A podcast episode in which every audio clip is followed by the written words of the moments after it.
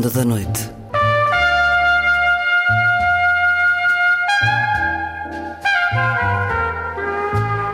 Com Luís Caetano.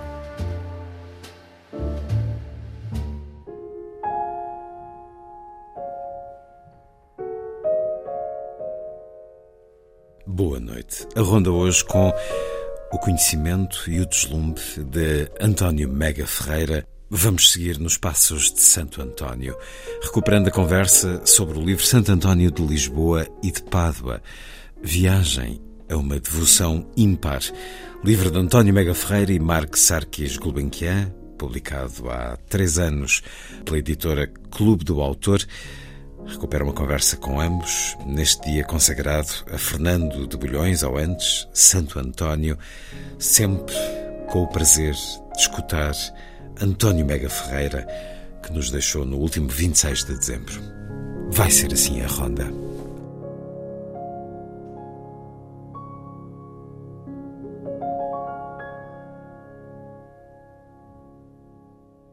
A liturgia de Santo António pelo coro gregoriano de Lisboa.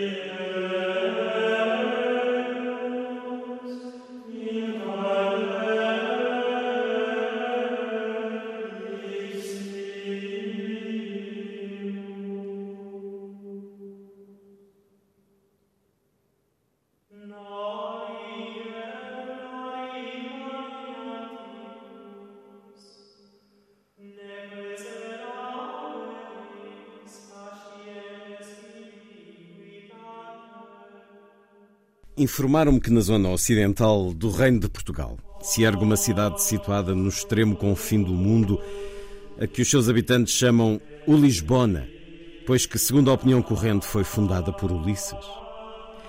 Assim começa a narração da Vita Prima, também conhecida por Assídua, primeiro relato geográfico da vida de António, encomendado pelo Papa Gregório IX, escrito por um frade de Pádua em 1232, no ano seguinte ao da morte do santo. O lugar é remoto, mas o objeto da narrativa é certo. Perto de uma igreja de admirável grandeza, em habitação digna do seu estado, os afortunados progenitores de António trouxeram ao mundo este feliz filho e na sagrada fonte batismal deram-lhe o nome de Fernando para um jovem lisboeta, provavelmente de humor melancólico, nascido por volta de 1195 e educado nos fumos das primeiras gerações da cristianização da sua cidade, razoavelmente introvertido e propenso à meditação como outros se davam ao desfrute, os muros que delimitavam a antiga cerca velha, que fora romana e depois se fizera moura, deviam parecer um sufoco. Se em Fernando Martins já palpitava algum gosto pela errância que o tornou mais tarde António, um homo viator, as curtas caminhadas que o bairro antiquíssimo lhe proporcionava deviam saber a pouco. Talvez não fosse irrequieto, mas era certamente curioso. Tomou as primeiras letras nas escolas da Sé, construídas há menos de meio século, por vontade e desígnio pastoral do primeiro bispo cristão, Gilberto da Hastings. Mas mesmo isso não era a aventura que se visse. O templo austero na sua imponência, possivelmente erguido sobre as ruínas de uma antiga mesquita árabe, estava a uma pedrada de distância da casa da família, modesta e térrea, que ficava mais ou menos no local onde hoje se ergue a igreja que lhe é consagrada. Subir e descer aquele tramo de calçada íngreme para ir e vir das aulas onde os da congregação ensinavam, colhendo um tanto no trivium e o resto no quadrivium, alguma gramática, um pouco de canto, algumas contas e muita fé evangélica alimentada pelo estudo das Escrituras não devia ser agenda suficiente para preencher os anseios do jovem Fernando, um rapaz de Lisboa. Andou por lá uns seis anos, naquela idade em que, mais que apurar uma vocação, se modela um caráter. E deve ter aprendido cá fora, na convivência persistente com a população de etnias e credos diversos, cristianizada à pressa, por imperativo ou por oportunismo, essa espécie de tolerância e de afastamento dos delírios chauvinistas da Igreja e dos poderes temporais que marcará o seu apostolado e a sua pregação, bem longe das paixões do tempo que despachavam sucessivas cruzadas em guerra santa contra os infiéis. E é assim que somos recebidos no livro Santo António de Lisboa e Pádua Viagem a uma devoção ímpar. Um trabalho de António Mega Ferreira e Mark Sarkis Gulbenkian. Enquanto lemos este início, podemos descer escadarias, olhar telhados, sobrevoar a zona da Sé. É longa a viagem nos passos de António ou Fernando Martins, este nome batismal, e seguimos nos seus passos, claro, até Pádua. Santo António de Lisboa e Pádua, o novo encontro de António Megafeira com Mark Sarkis Gulbenkian, depois de já nos terem dado Lisboa e Tejo e tudo também com a mesma chancela. Bem-vindos à Antena 2, meus senhores, muito obrigado por aqui estarem. Encontro com Santo António, que na capa nos surge dentro do seu túmulo, nessa basílica que recebe o seu nome, na realidade, Basílica Santa Maria Mater Domini de, de Pádua, onde está a Capela das Relíquias de Santo António. Na fotografia de capa vemos os crentes, os fiéis, ou não, a colocarem a mão no túmulo. Há geralmente uma fila que pode ser de espera razoável, ou nem tanto. Também puseram a mão neste túmulo? Eu não, porque eu não sou crente. Então, e não simpatiza? Não, eu não acredito é que o que quer que seja exista para lá das paredes deste túmulo, a não ser o esqueleto de uh, Santo António, que esse está lá, a última abertura do túmulo, por causa de uma, de uma espécie de uma de uma, de uma mudança, de uma transladação que era preciso fazer foi em 2010. Está lá o, o esqueleto do, do, do, santo. Eh, isso me basta, mas não acredito que o, que o esqueleto do santo tenha quaisquer poderes miraculosos, sobretudo através de uma, de uma pedra tão compacta como esta para tão passar, maciça. tão maciça. Portanto, eu, quando quando fui a quando fui a, a Pádua e à Basílica já já a primeira vez já foi há, há muitos anos, nunca pus a mão no, no túmulo. Mas, Passei à volta, vi as pessoas a porem a mão no túmulo, mas eu Nesse não... seu gosto pela história e pela arte e por Itália, nunca colocou a mão numa parede, por exemplo, de ah, uma sim. capela? Sentindo a história ah, lá, sim. sentindo a intimidade ah, que tem. mas esse é o único milagre em que eu acredito. Ah, bom. Ah, pois. Podia suceder o mesmo, Não, mas tudo. não, não mesmo sucede. para um não crente. Não, não, não. E no não. seu caso, Marco? Não, mas no, fal- de facto é um, é um culto muito solene, é impressionante. Solene, Sim, é- íntimo até. íntimo até. É, é preciso ir lá para perceber isso. Portanto, eh, que o culto é mais popular e lá, de facto, de norte a sul, eh, não é só em Pádua, portanto, eu acho que é pela Itália toda. Eh, É um culto eh, impressionante. Também não pôs a Mas, mão. mas, eh, mas, Gulbenkian. por, por acaso até pus, Ah, porque para sentir exatamente A pedra. a pedra. A história. Mas, mas é que eu, eu tive muito tempo a tirar fotografias desse de, de- eh, Dessa devoção sim, tirei muitas ou fotografias. dessa intimidade que não é Claro. necessariamente crente, ao contrário do que acabamos de escutar. Exatamente. Digo eu. E, e, portanto, Não, eu não eh, disse que a intimidade eh, Esta era crente. intimidade. Não, eu disse é que eu não pus lá porque não sou crente. Um É- depoimento é, é, pessoal. outra coisa, é outra coisa. Mas voltando outra vez portanto, a este culto, é, é impressionante, porque de facto eh, começa às nove da manhã e, portanto, eh, é o dia todo. Uma, uma fila eh, interminável. E, e, de facto muito muito muito profunda mas realmente impressiona Ah, a única coisa que eu enfim não não pude fazer não porque tive que porque optamos e bem por, por tirar fotografias eh, em Lisboa à procissão eh, que há cá no dia 13 devoção de julho é, não, não consegui tirar fotografias lá, não dava, não é? Não tive.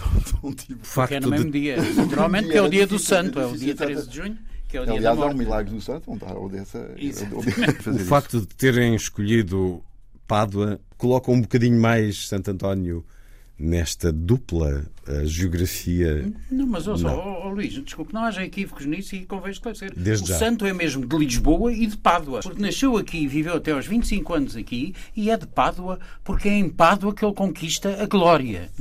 Ele só se torna conhecido no mundo inteiro não é por ter nascido em Lisboa, é porque durante 10 anos viveu, pregou a Itália, foi eh, franciscano, eh, de uma, digamos, de uma, de uma obediência que, que estava em plena expansão e no período da expansão, eh, digamos que o, o início do franciscanismo pode ser datado de 1210, ele vai para a Itália em 1221 e morre lá em 31. Portanto, a década final da vida de Santo António é que o torna Santo António. Ele só é canonizado 11 meses depois da morte, em 1232, só é canonizado porque esteve 10 anos em Itália. E é lá que essa vivência da fé e da devoção é praticada diariamente, como escutamos, desde as nove da manhã, da altura em que abrem as portas desta basílica, até que elas se encerrem.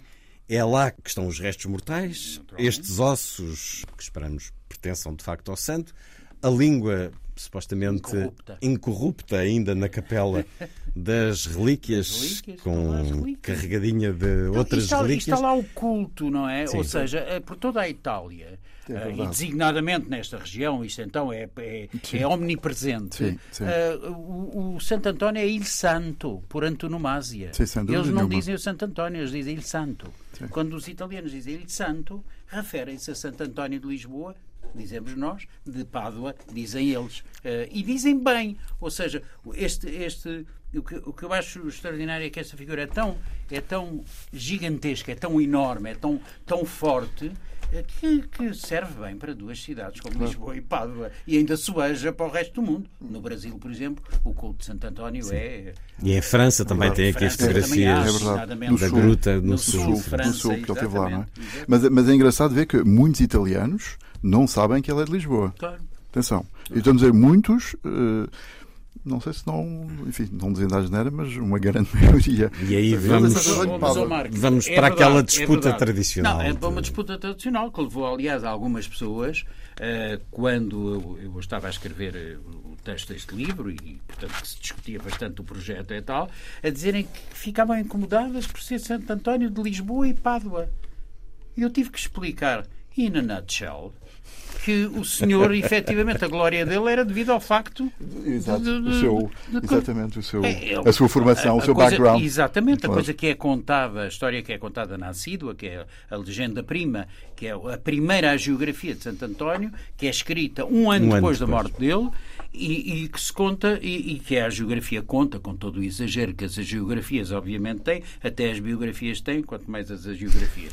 Ah, Precisam de justificar uma santidade. Contam que quando se soube no centro de Pádua que o Santo António tinha morrido às portas de Pádua, Arcella, na altura era, era um, um subúrbio, estava Sim. encostado às muralhas, mas era um subúrbio, hoje não, é um, é um, é um bairro, é um, um- de- de- de- completamente integrado na- no núcleo urbano, eh, mas quando se soube no centro da cidade que ele tinha morrido, os rapazes começaram a correr e dizer morreu o santo, morreu o Santo António. Ou seja, foi canonizado pelo povo antes de ser canonizado Antes da informação Papa. ser tornada Antes da pública informação até. ser tornada pública, ou seja, que aparentemente, eh, se acreditássemos literalmente, acreditássemos literalmente no que nos diz a geografia, a notícia tinha-se propagado através rapa- do rapazio de Pádua que andava aos gritos a dar a notícia. Provavelmente, no tempo, grande parte das notícias eram assim, era assim que circulavam. Também a história engraçada da Arcella é que não queriam deixar de sair da Arcella. Exatamente. Pronto, atenção, porque o santo enterrado, portanto, sepultado em Arcella, para a Arcella teria sido uma. É, uma coisa Não é? Teve que haver negociações, Sim, não é? com a- Negociações e uma pressão muito forte. Historicamente, houve Mas um esta- estudo que compreende. para- para- para- Esta é pressão homem muito forte que envolve tudo, as autoridades civis, o poder está, eh, o reitor da Universidade de, de, de, de- de- de Pádua, eh, os- tudo, o bispo, etc, etc, estas negociações todas são uma pressão enorme que a sociedade civil, digamos assim, faz para que o santo venha repousar dentro de Pádua. E isto significa que é um santo de Pádua. Hum? é um santo de Pádua, efetivamente, Sim. tal como, como é um santo, e feito, uma vez feito santo, é de Lisboa, porque foi aqui que nasceu, foi aqui que estudou até, até uma, uma enfim, até a adolescência, mas a adolescência já avançada, etc., antes de ir para Santa Cruz, para Coimbra, mas é aqui que a formação essencial dele uh, uh, se faz e é aqui que ele nasceu. Ainda por cima, aqui para nós. Ele nasceu no coração da nossa cidade. Portanto, Santo António de Lisboa é de Lisboa porque faz parte da identidade lisboeta, como o Rio Tejo, como a Sé, eh, como o Castelo, se calhar as ruínas antes da recuperação de 1940. Eh, essas coisas, a identidade da cidade tem a ver com uma série de elementos entre os quais está Santo António. Portanto, é Santo António de Lisboa, por isso, por via, sobretudo, da devoção popular, que é essa é que é, é essa que é extraordinária de facto eh, em, em Portugal, e em Itália pela devoção simultaneamente popular e simultaneamente solene, para usar a palavra que o Marco utilizava há pouco. Aí o culto é um culto profundo, é um, um culto sério, é um culto que tem estes, estes rituais todos, tem lá o túmulo, hum. que é, o que é fundamental necessariamente. Aqui a devoção é muito mais uma devoção popular, festiva. tão legítima como a outra, e festiva tão legítima e tão bonita para mim como é a outra devoção. Mas menos profunda e é menos é essa, séria, usando é, as suas okay, expressões. E é essa devoção popular que me permite dizer que sou um devoto de Santo António. Portanto, é seu santo, apesar é santo. de várias vezes é afirmado santo, já na conversa não e no pela livro, via solene, a não mas pela via popular, efetivamente. Pendurar uma, uma medalhinha, a medalhinha que ao, serviu ao pescoço, para atenuar eh, as primeiras dores da gengiva. No, no, no meio disso, no meio dos tronos, dos tronos de Santo António. Eu nasci, por assim dizer, na Baixa, na encosta do Castelo, eh, e vivi, e vivi lá até aos 14 anos de idade. Portanto, o Santo António era muito presente, os tronos nas portas. Um bem um tostãozinho para o Santo António, bem um tostãozinho para o Santo António. Depois ia-se comprar cromos de bolas. Ia-se comprar, não, porque eu nunca fiz tronos de Santo António. Mas depois os miúdos iam. Nunca pediu o tostãozinho para o Santo António? Não, não. Nem em prática... grupos de, de, amigos? Não, porque era uma prática, era claramente uma prática popular. Era uma prática de porta de rua, de porta hum. aberta para a rua.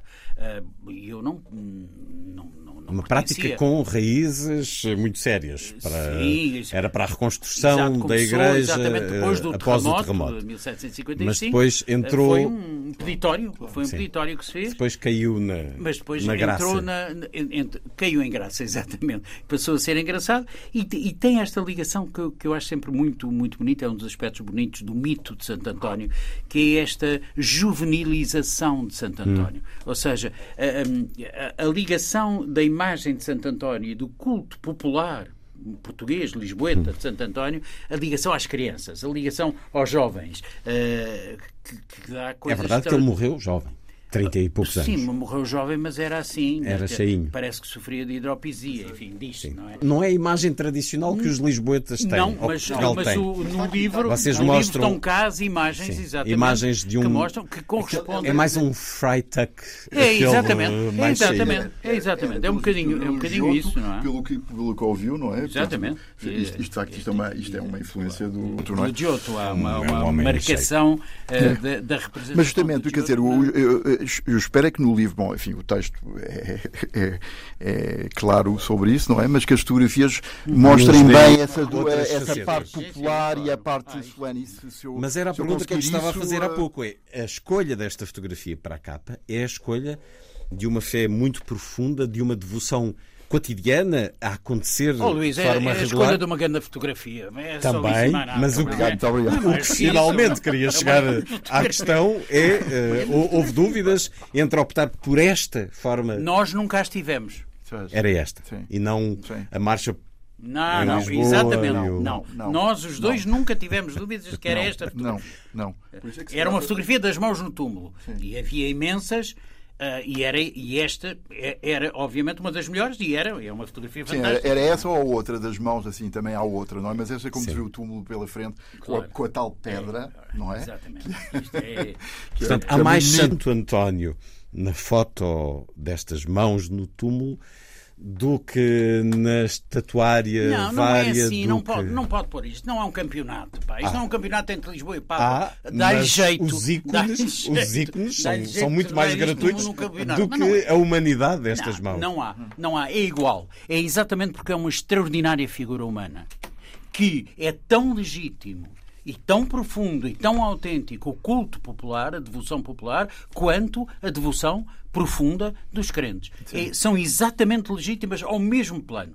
E eu, eu tenho a certeza tanto quanto se pode ter a certeza, a sete séculos de distância, ou oito quase. Sim, sim. Que ele exatamente pensaria oito, dessa sim, forma. sim. que era assim que ele pensaria, exatamente. Que para ele, e, e provavelmente, eh, porque no seu apostolado, digamos assim, ele foi completamente disponível e aberto aos pobres e aos ricos, aos, eh, aos deserdados e aos não sei quê, aos profundos e aos, aos profanos, foi por isso, provavelmente, que se construiu uma tal devoção ímpar em relação a Santo António, em Itália, em Portugal, nos sítios por onde passou. Ele passou, ele passou por França em três anos.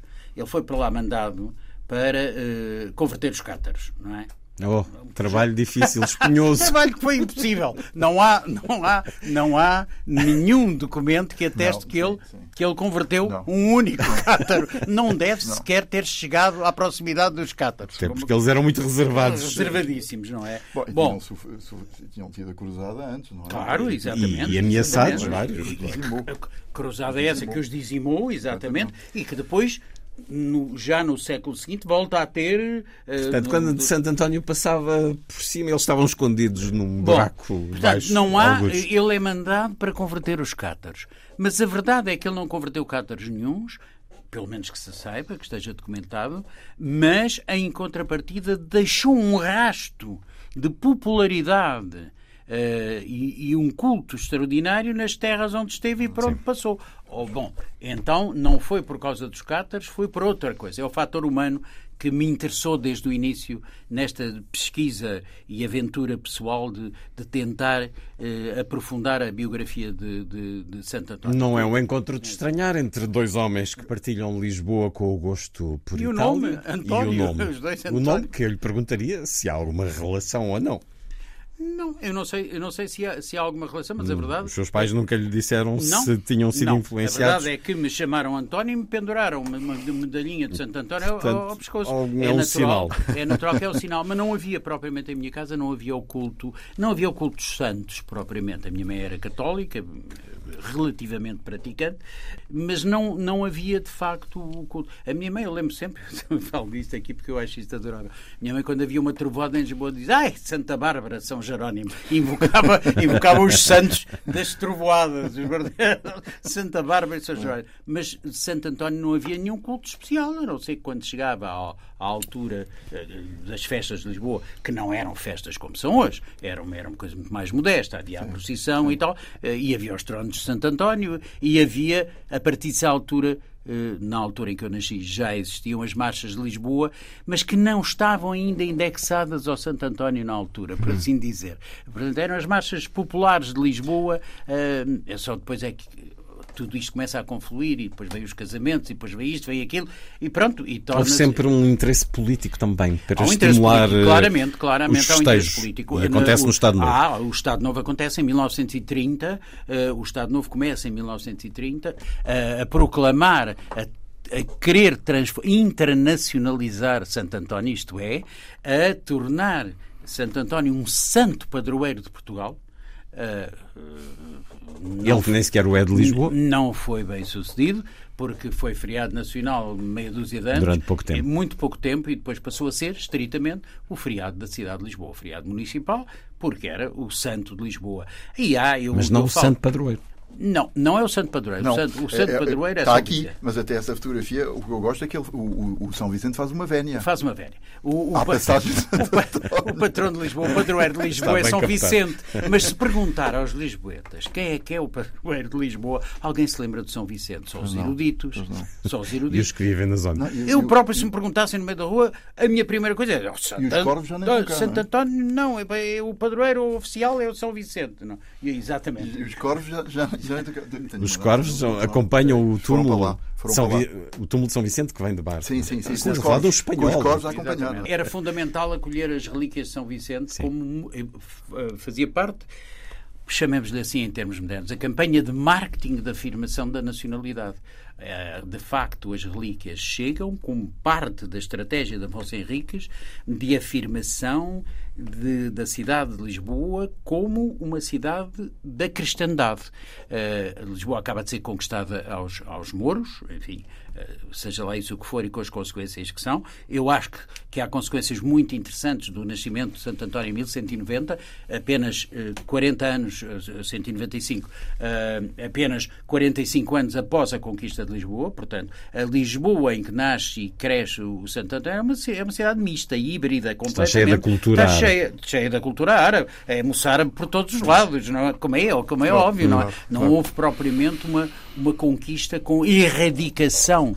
Uh, uh, de, de, dos habitantes da cidade, que aliás já eram miscigenados há séculos e tinham judeus e, e nunca etc. deixaram de ser na e, realidade. E nunca deixaram de ser uma coisa muito importante, um, um facto muito importante de Santo António, que é, que é notável, é que de facto foi o primeiro grande viajante. Eu, é o primeiro. Eu... Porque ele, ele é impressionante. É? Ele, eh, ele eh, vai para a Sicília, não é? Hum. Marrocos. Para, chega, ele chega a ir a Marrocos? Na vossa opinião? Bom, dizer, é assim, eu com a Agostina, que... e portanto é estou muito bem acompanhado, Duvido que ele tenha ido a Marrocos. A cronologia não, não dá. Não, mas eh, não dá. nem, nem mas, explica que ele tinha Marrocos. Ele adoeceu no, no, sim, quando chegou lá. Nádia que adoeceu em Marrocos, hum. passou lá o inferno pois. e depois já vinha para Não era de estranhar que uma viagem marítima Sim, mas é o que é de estranhar derivasse... é que tudo isto se passa em oito meses. Sim. Mas Onde é que ela andou? de Coimbra a Marrocos, passar o inverno doente, voltar para Lisboa, mas afinal uma tempestade leva-o para a Sicília. Claro, ele vai claro. a correr para Assis, que fica a 850 km de Messina. É de estranhar. É uma coisa. Não dá, o tempo não dá. E essa história foi construída porquê, na vossa opinião?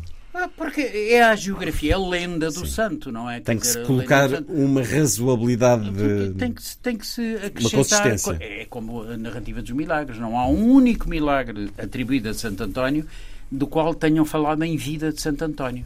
Hum. Uh, e mesmo depois da morte de Santo António, só se começa a falar sistematicamente, do, através do Liber Miraculorum, uh, muitos anos depois da morte de Santo António. Uh, nada disso. O próprio Santo António nunca fala dos seus próprios milagres. Sabe porquê? Porque o Santo António, Santo António escreveu que só Cristo podia Faz fazer milagres. milagres. Só Cristo fazia milagres, mais ninguém. Portanto, ele, não, ele nunca poderia Está falar. Está nos seus sermões? Está, está nos sermões, exatamente. Está Temos a certeza que os seus sermões foram escritos por ele. Oh, bom, isso. Sendo que essa frase não seria, não faria parte da tal construção nunca. É? Nunca, nunca. Esta é uma frase que é cheira frase muito autêntica. De um homem é? corajoso. De um homem corajoso e de um homem, e de um homem que um homem corajoso, mas não apenas corajoso, porque eh, há uma, há uma. Eh, quando nós começamos a recuar no tempo, e aqui recuamos séculos e séculos, há coisas que para nós são relativamente óbvias hoje e que não eram nada óbvias. E ao contrário, há coisas estranhas para nós. Por exemplo, esta frase, só Cristo faz milagres. Hum, é uma frase que nós dizemos, ah, mas há muitos santos que fazem milagres. Na Idade Média, isto era absolutamente inaceitável. Os santos não faziam milagres. Aliás, os santos os santos eram era quase uma distinção administrativa. Repare, é era, é só no tempo de Santo António. E... Não, e é só no tempo de Santo António que os santos passam a ser canonizados exclusivamente pelo Papa. Antes disso eram canonizados pelos bispos. Ou seja, eh, eu era bispo de uma, de uma cidade, simpatizava consigo Luís Caetano, fazia o santo, Santo Luís Caetano. E é assim que aparecem os santos. Vários. Vários, os mais extraordinários santos e tal. Mas, e, é, e é de facto com, com no, no, tempo, é o Papa Gregório IX, que estabelece que o poder para fazer santos, para canonizar, é um poder exclusivo do Papa. Uh, ou seja, Está a ver, estamos perante mundos, uh, universos mentais completamente diferentes. E há coisas que a nós nos parecem inaceitáveis hoje em dia. Por exemplo, o direito canónico, isto é uma, uma derivação, mas já agora eh, eu acho, eu acho isto muito interessante. O direito canónico era taxativo. Não era possível um marido enganado cometer violência sobre a mulher adulta. O, dire o direito canónico diz isto até ao século XIV, XV. Hum? Portanto, isto, isto, é uma subversão total em relação àquilo que é o, o nosso mundo, não é? Deixou de dizer no século XIV. Ah, deixou, deixou. Ah, pois deixou de dizer. As expressões várias. Eu acho que deve ter deixado de dizer no tempo de Alexandre VI, Alexandre Borgia, não é? Quer dizer, à conta da vida, a partir altura os papas dizem, vamos lá, é, vamos lá aqui matar uma, uma mulher adulta. No livro do, da A Catedral do Mar, do Idelfonso Falcones, onde, onde eh, lembra-se daquela claro, cena onde ele, depois ele, a, a, mulher adulta está empardada, não é? Do, do portanto, mas estamos Sim. a falar de. Não, mas ouça, o direito canónico proibia. Mas era corrente. era corrente. Seja o canónico, seja o civil, continuamos a ter provas O célebre disso. episódio, que é um episódio histórico comprovado, do Paulo Malatesta e da Francesca da Rimini, que é o maravilhoso canto quinto do Inferno de Dante, da Divina Comédia, esse episódio não foi relatado pelas crónicas da época. E foi o episódio em que o marido enganado chegou e com uma espada atravessou os dois como uma espécie de espeto. Ficaram no espeto, quer dizer, ali no espadão. Ou seja, embora o direito canónico proibisse, mas é importante dizer que o direito canónico proibia, embora proibisse, era comumente aceite. Uh, havia práticas que eram comumente aceitas. Essa, essa, hoje em dia é o contrário, não é? não é de todo aceitável, embora, se for com uma moca de pregos, ainda haja juízes uh, em países como, sei lá, por exemplo, Portugal, se for com uma moto de prego, já é, já é lícito uh, agredir a mulher, a mulher adulta. Bom, mas isso são outras histórias que não Mas há que não as deixar esquecer. Estamos na companhia de Santo António de Lisboa e de Pádua, com António Mega Ferreira e Mark Sarkis Gulbenkian.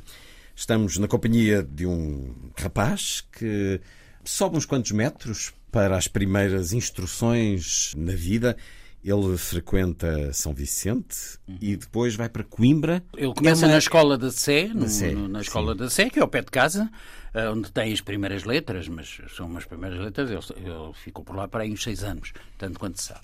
Depois passa a São Vicente de Fora e depois São Vicente de Fora, eh, que era, que era, que era, que era a igreja mosteiro dos Cónigos Regrantes de Santo Agostinho, portanto ele ingressa nos Agostinhos, naquilo que se pode chamar os Agostinhos, e daí ele passa depois a, Santa Cruz de Coimbra, que era a casa principal dos Cónigos Regrantes de Santo Agostinho uh, em Portugal claramente, com uma influência política brutal, eh, super favorecida pelos primeiros reis de Portugal, Afonso Henriques e Sérgio I, Uh, e, e, que, e, que, tinha, além do mais, uma coisa que não poderia deixar de fascinar o Santo António, conhecendo nós depois como ele era lido, e muito lido, de facto, é que tinha a melhor biblioteca que havia em Portugal.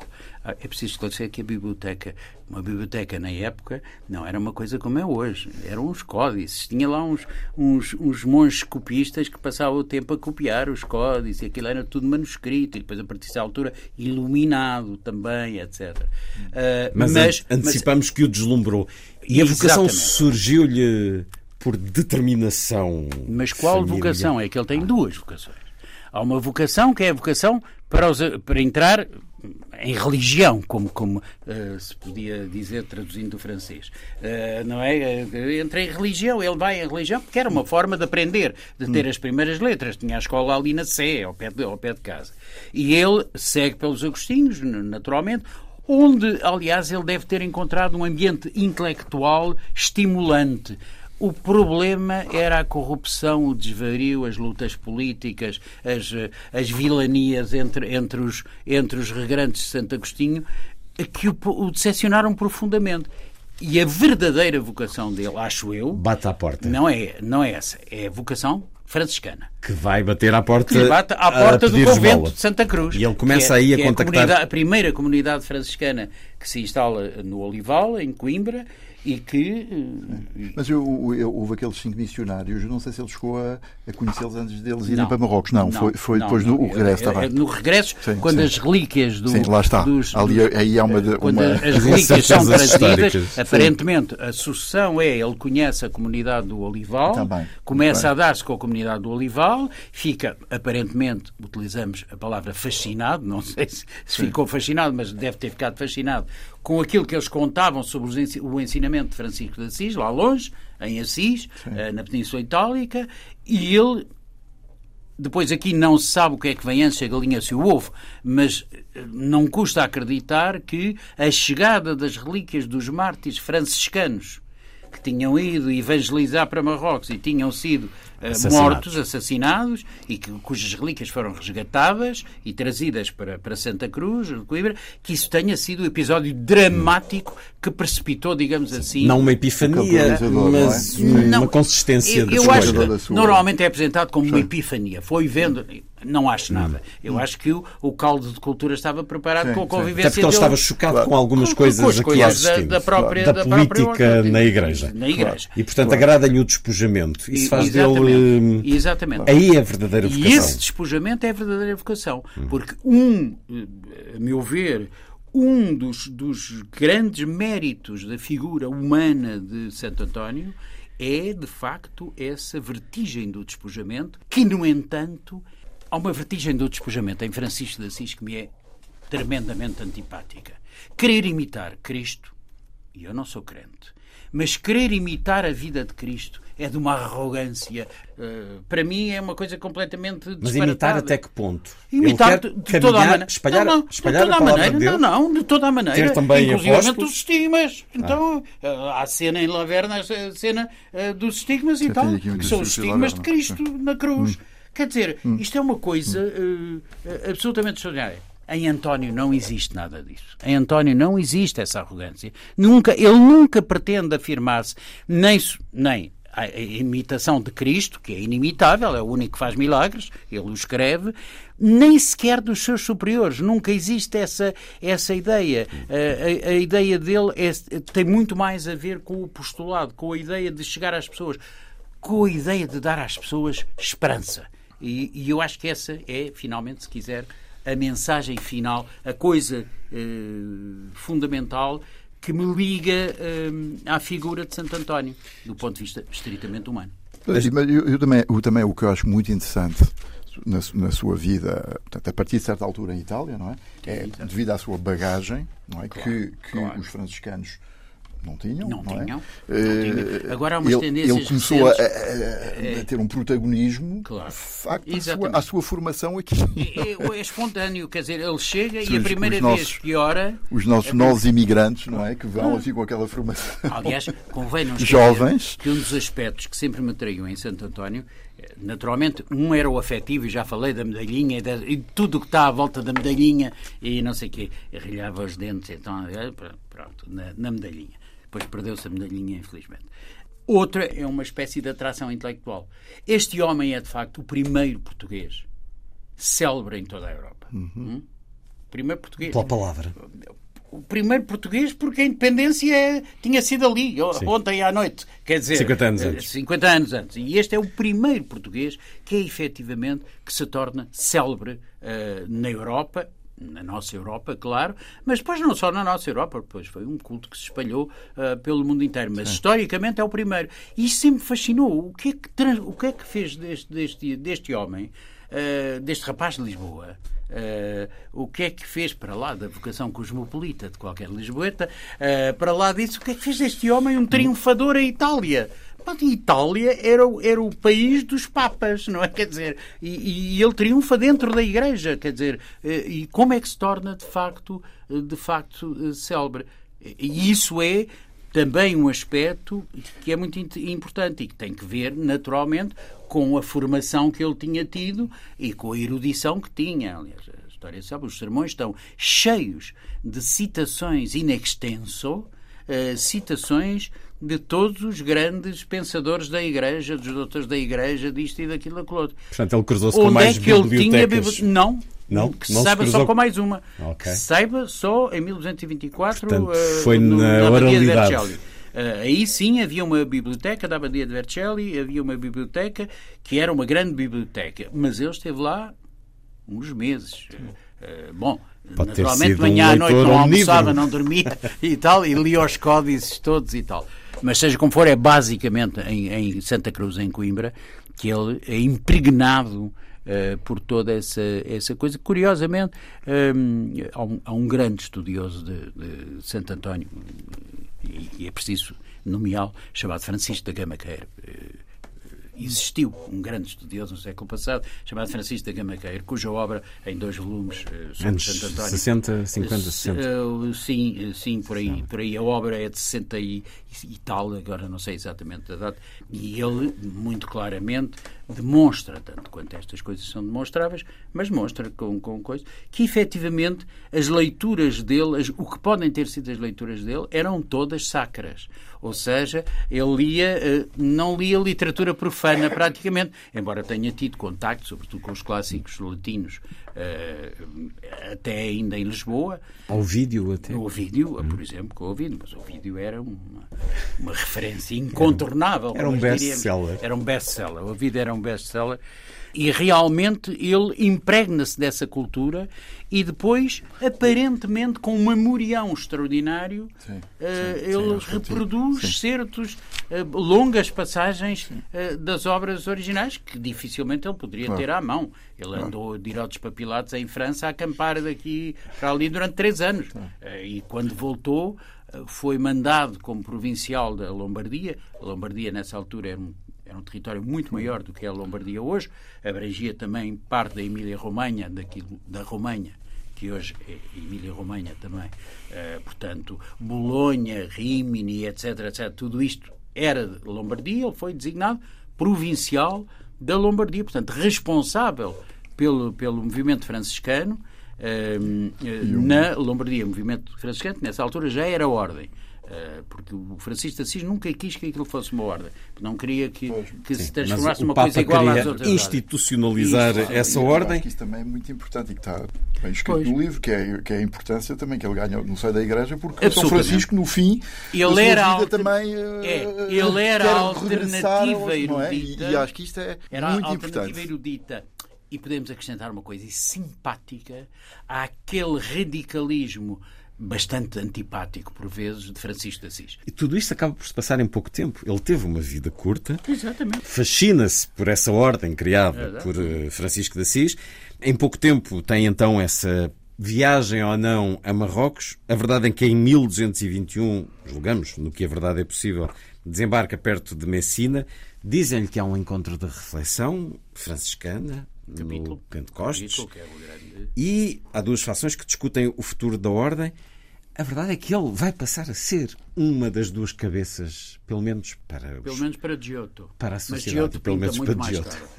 E, e isso vê-se muito. Ele e Francisco acabam por estar quase como uma dupla liderança eh, em competição. No, no santuário de Laverna, que é um dos santuários máximos franciscanos, o- na, na- na Basílica, na, na- na Igreja Maior, estão os dois, portanto, eh, quer dizer, os- as, as duas, É por isso que eu falo do as duas estátuas, é, de um lado com a mesma importância, um, um e outro. É Exatamente, engraçado. exatamente. Eh, E, aliás, a Virgem, no- Nossa Senhora no meio, mas estão os dois de cada lado. E é o santuário franciscano, onde É. eh, para os crentes foi E- e o, na o local onde São Francisco Na- recebeu os fresco do, do Giotto, o milagre da aparição em Arles, eh, eles são praticamente tratados ao mesmo nível.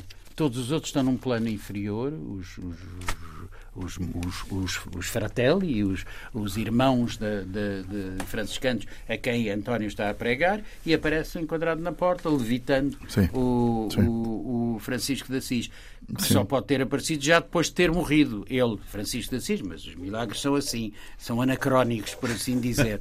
mas, sim, por isso eu falo eh, de uma forma é interrogada, mas a, a sensação que se tem é que há um franciscanismo bicéfalo, ou seja, que o franciscanismo, as duas grandes figuras do franciscanismo, da primeira geração de franciscanismo, que as duas grandes figuras, um é o fundador, obviamente, Francisco de Assis, isso é absolutamente incontornável, eh, mas depois, a partir dessa altura, Anto- Santo António passa a figurar como a, a segunda grande figura. Há mesmo há textos coevos que dizem que ele recebeu de Francisco de Assis a inspiração. Ora, tanto quanto sabe, eles nunca se encontraram. Nunca falaram um com o outro. Podem ter-se avistado se de facto Santo António chegou a tempo ao capítulo de, de, Arro- de, de Assis, da Portiúncula, é em capítulo das- das 1221, esteiras, sim. que é o capítulo das esteiras, se chegou, claro, que o Francisco de Assis estava a falar e, portanto, ele deve ter visto Francisco de Assis, e podemos acreditar que sim. Mas não há nenhuma, nenhum, nem as agiografias sequer, que são bastante fantasiosas, mas nem essas inventam nenhum encontro entre eles. Mas que é possível. É, foram contemporâneos. Sim, foram E andaram contemporâneos. não, Não, muito sim. longe. Sim, sim, Sim. E Sim, souberam muito, claro, um do outro. Ler aqui mais um pouco É do, vosso, do vosso livro Santo António de Lisboa e Pádua. Viagem a uma devoção ímpar de António Mega Ferreira e Marco Sarkis Gulbenkian. Na edição Clube do Autor, estamos provavelmente no verão de 1230. De mãos livres, após ter deixado as obrigações do cargo, António intensifica a redação dos seus sermões para as festas dos santos, os sermones festivi, que lhe haviam sido encomendados pelo bispo de Hóstia, o futuro Papa Alexandre IV. E prega. Prega sempre. Nas praças, mas também nas igrejas, onde quer que lhe ocorra falar às multidões, até porque lhe fora otorgado o estatuto de pregador universal. Envolve-se por isso cada vez mais na vida da sua cidade adotiva, que o acolhe e incensa. O seu carisma afirma-se com a rapidez do rastilho em cerca de um ano. Às suas prédicas acorriam multidões quase incontáveis de ambos os sexos, vindas das cidades, castelos e aldeias que rodeiam Pádua, como diz a assídua, e vinham cavaleiros e nobres matronas, velhos e jovens, homens e mulheres de todas as idades e condições. A esta romagem para ouvir o pregador juntavam-se o bispo de Pádua e o seu clero, e o prelado incentivava os fiéis a ir ouvi-lo, oferecendo um exemplo de humildade. Abriram-se então para o pregador todas as igrejas da cidade, embora ele preferisse falar all'aperto, porque os muitos que o queriam escutar já não cabiam nos templos. E a devoção ao pregador raiava então a histeria.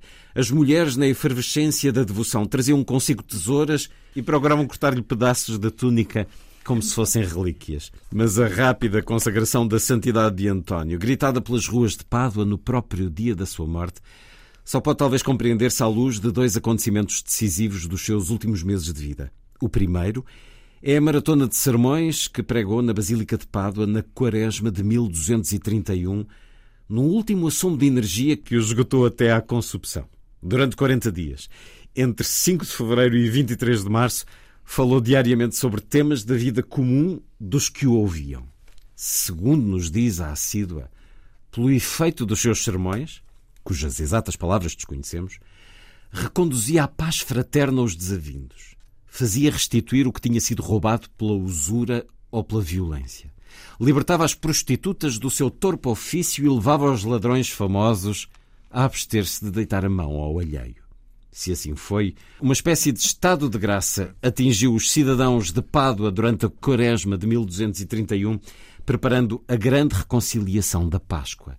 Quando ele pregava, até os comerciantes com banca nos mercados se abstinham de fazer negócio, uns por temor reverencial, outros porque também queriam ir ouvi-lo. Uma refundação da cultura paduana através da regeneração moral estava em curso e para ela dava jeito um santo fundador.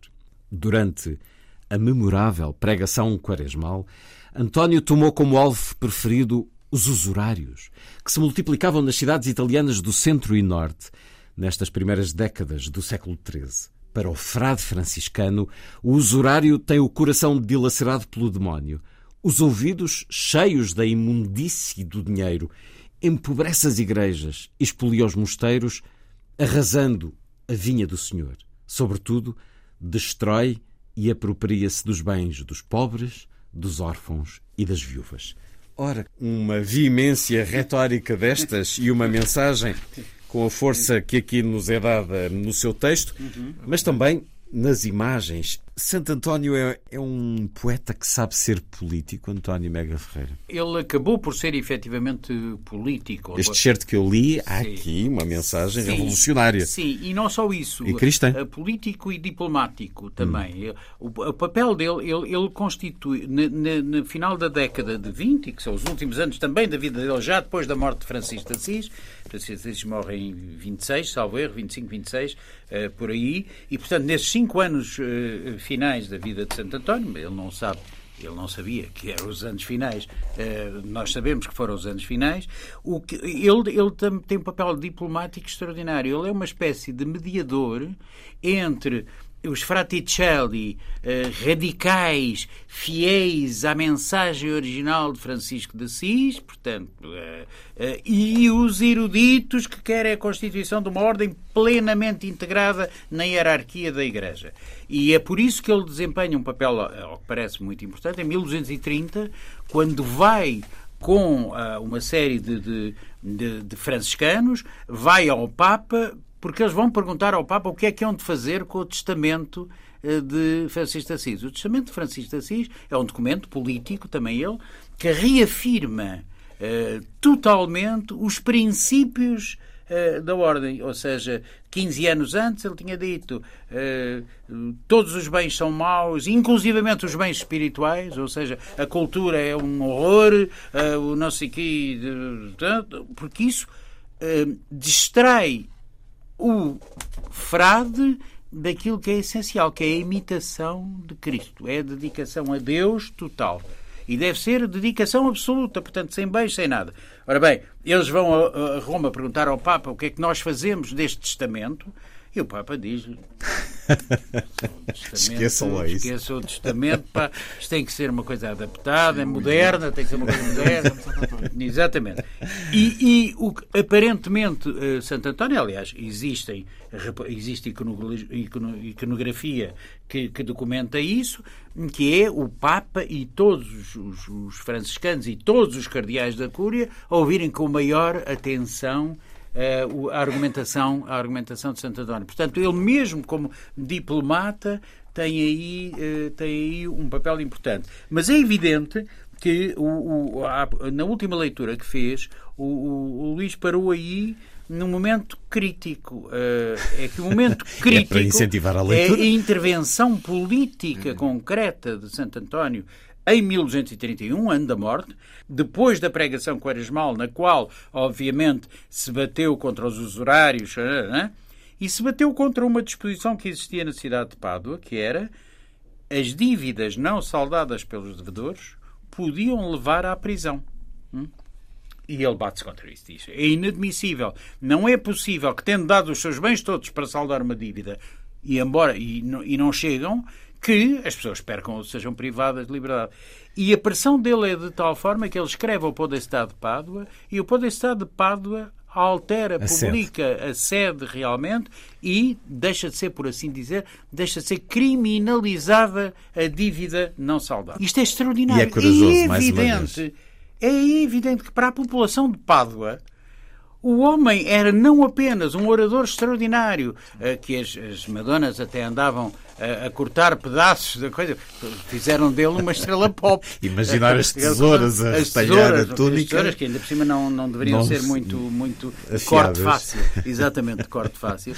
Eh, mas de repente isto diz respeito a toda a cidade e, sobretudo, à população ao, ao popolo grasso, digamos assim, da cidade de Pádua, que é abrangido, abrangido por isso, sobretudo em tempos em que a usura se tinha desenvolvido muito, a banca a começava a desenvolver-se, etc, etc. Ou seja, havia um conjunto de instituições financeiras, ou, ou proto-financeiras, por assim dizer, que se começavam a, a desenvolver muito. E, portanto, é este, este é o segundo argumento uh, para lá da pregação da maratona da Quaresma de 1231, a seguir a isto, que o consagra de facto como o amigo dos pobres. Este, este é que é o monge que é amigo dos pobres. Ideias assim e maratonas como essa de palavra fluente e cativante e depois morre logo a seguir. Isso depois contribuiu muito. Mas morre por consumpção. Claro. Ele fala durante 40 dias consecutivos, é, prega durante 40 acredita dias. que foi ah, mas morreu ele sai palavra, dali diretamente para, ele sai dali diretamente da, da, da Quaresma, sai de Pádua, vai para Campo Sampiero, uh, onde, onde, que, que, onde o Contiso de Campo Sampiero tinha um, uma espécie de um ermitério uh, franciscano, porque era os franciscanos, eh, apesar desta, do seu, seu radicalismo, uh, tinham uma atração, existiam uma atração fantástica sobre os ricos. Uh, e o Conde de Santo Sampierre é um, é, um, é, é um, é um exemplo. Uh, ele recolhe, o Conde Tiso recolhe-o uhum. em Campo Sampiero, onde lhe faz, ao que parece, uma espécie de um, de um palco, um trono, uma cela na Nogueira, Il Noce, na, na Nogueira, de onde ele arengava, continua a arengar apesar de exausto e poucas semanas depois é transportado uh, às portas da morte. Morreu, obviamente, de exaustão. Não tenho qualquer espécie de qualquer espécie de dúvida. É preciso não esquecer que seguramente não se alimentava, uh, que, que jejuava. E caminhava. Que, uh, exatamente, caminhava. e caminhava, caminhava, caminhava. Mas, Portanto, mas não é essa a tal imagem que nos surge como mais verdadeira, mas, que é de um homem robusto. Tá, mas é um homem robusto porque tinha hidropisia. Era um, era um homem robusto, hum, não apenas uh, de perímetro, por assim dizer. abdominal. Mas, abdominal, mas também uh, alto. De, alto. E isso também deve ter tido influência sobre o carisma da pregação dele. Ou seja, era um homem que. Imponente. Era um homem imponente. Era um homem que passava para cima da cabeça dos, dos que estavam a ouvir, mesmo sem necessariamente sem ter que subir a nenhum, a nenhum pódio, não é? Ali no, em Campo São Pedro que ele tinha uma voz e que virava o, seu, o palanque. Exatamente, que o palanque é, é, era. Com vento a favor, já Exatamente, vento a favor, que era para, para propagar. Exatamente, era o microfone. Mesmo natural. assim, eu tenho algumas dúvidas era daquela. O, o, megafone, megafone natural da, alto. Daquela, daquela, daquele mito, eh, que eu acho que é um mito, eh, que as geografias dizem que ele chegou a pregar para 30 mil pessoas. É impossível sem microfones, megafones e outras. A minha experiência na rádio diz-me que isso não é de facto possível. 30 mil é totalmente Só o impossível. ruído da própria multidão mas, impediria mas, a propagação da voz. Ouça, mas há, há, mas diz o António Mega Ferreira que há uh, circunstâncias Sim. até geográficas do, do, relevo que podiam ter favorecido a propagação da voz, mas Sim, não, mas não, não para 30 ponto. mil pessoas, quer dizer, é completamente impossível. Você pode dizer, ele reunia no, no, no, no Prato de la Valle, no exterior das muralhas, na altura ficava no, nos, nos, no exterior das muralhas de Pádua, ele talvez reunisse duas a três mil pessoas, que era imensa gente. Sim. Admito que projetando a voz e tal, não sei o quê, no tal palanque, com o vento, com a favor, vento a favor. Que, que ele chegasse a 3 mil pessoas, agora a 30 mil é, claro. É, era impossível. Mas quem conta um conto. Mas a verdade é que o imaginário popular e, por extensão, a iconografia eclesiástica o fizeram jovem, amável, prazenteiro. Tornou-se protetor das coisas perdidas em corruptela de uma ideia que Giuliano da Spira expressara na sua Vita Secunda do Santo, que se o crente procura milagres, então cessam as provações e os perigos. A lepra, os demónios, o erro, a morte, a calamidade fogem. Os membros renascem e as coisas perdidas reencontram-se. A inteligência prática dos fiéis só reteve a última frase.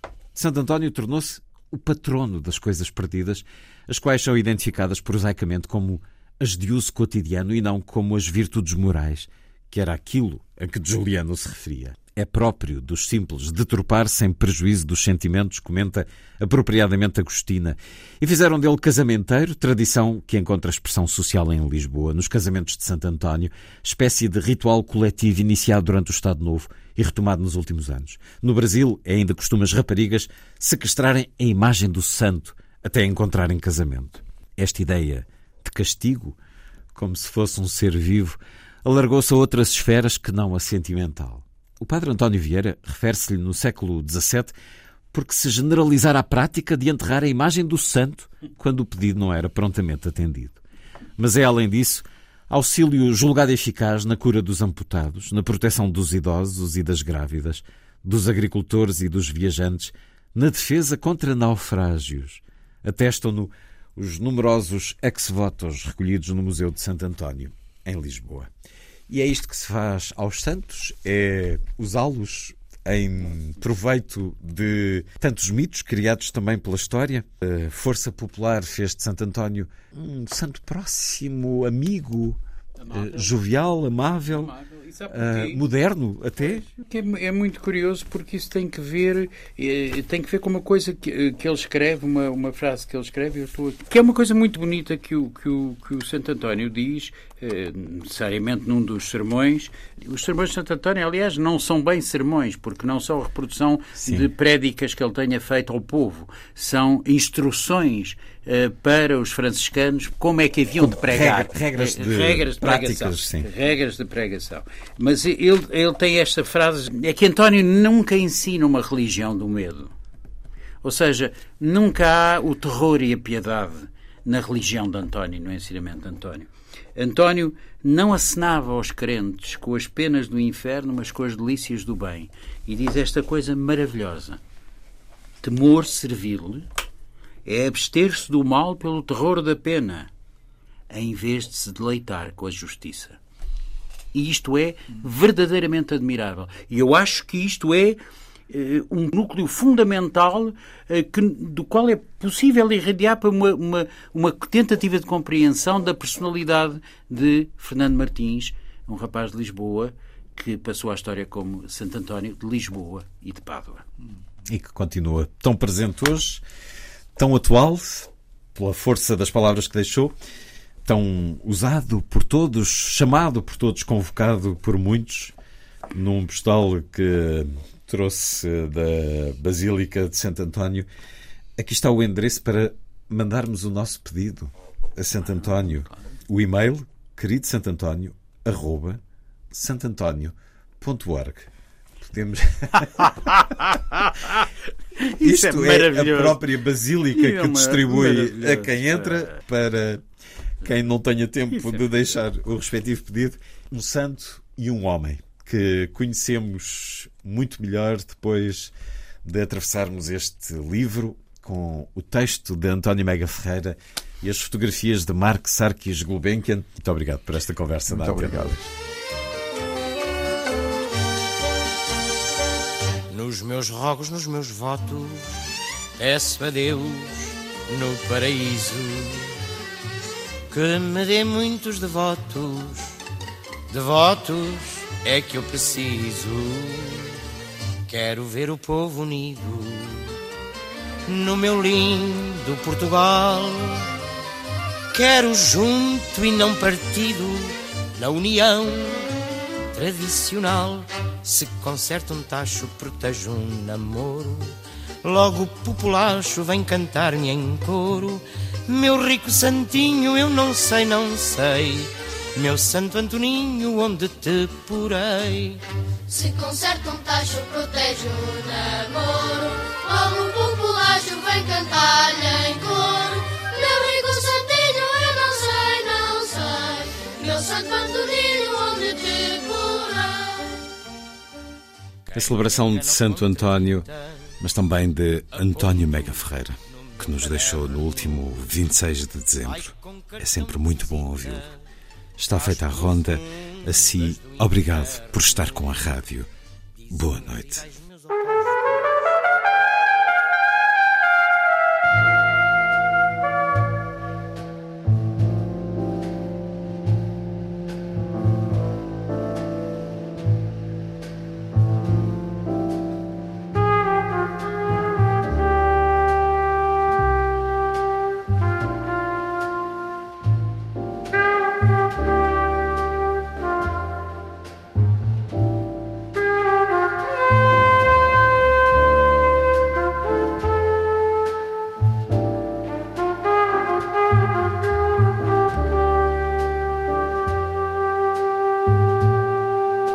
Noite.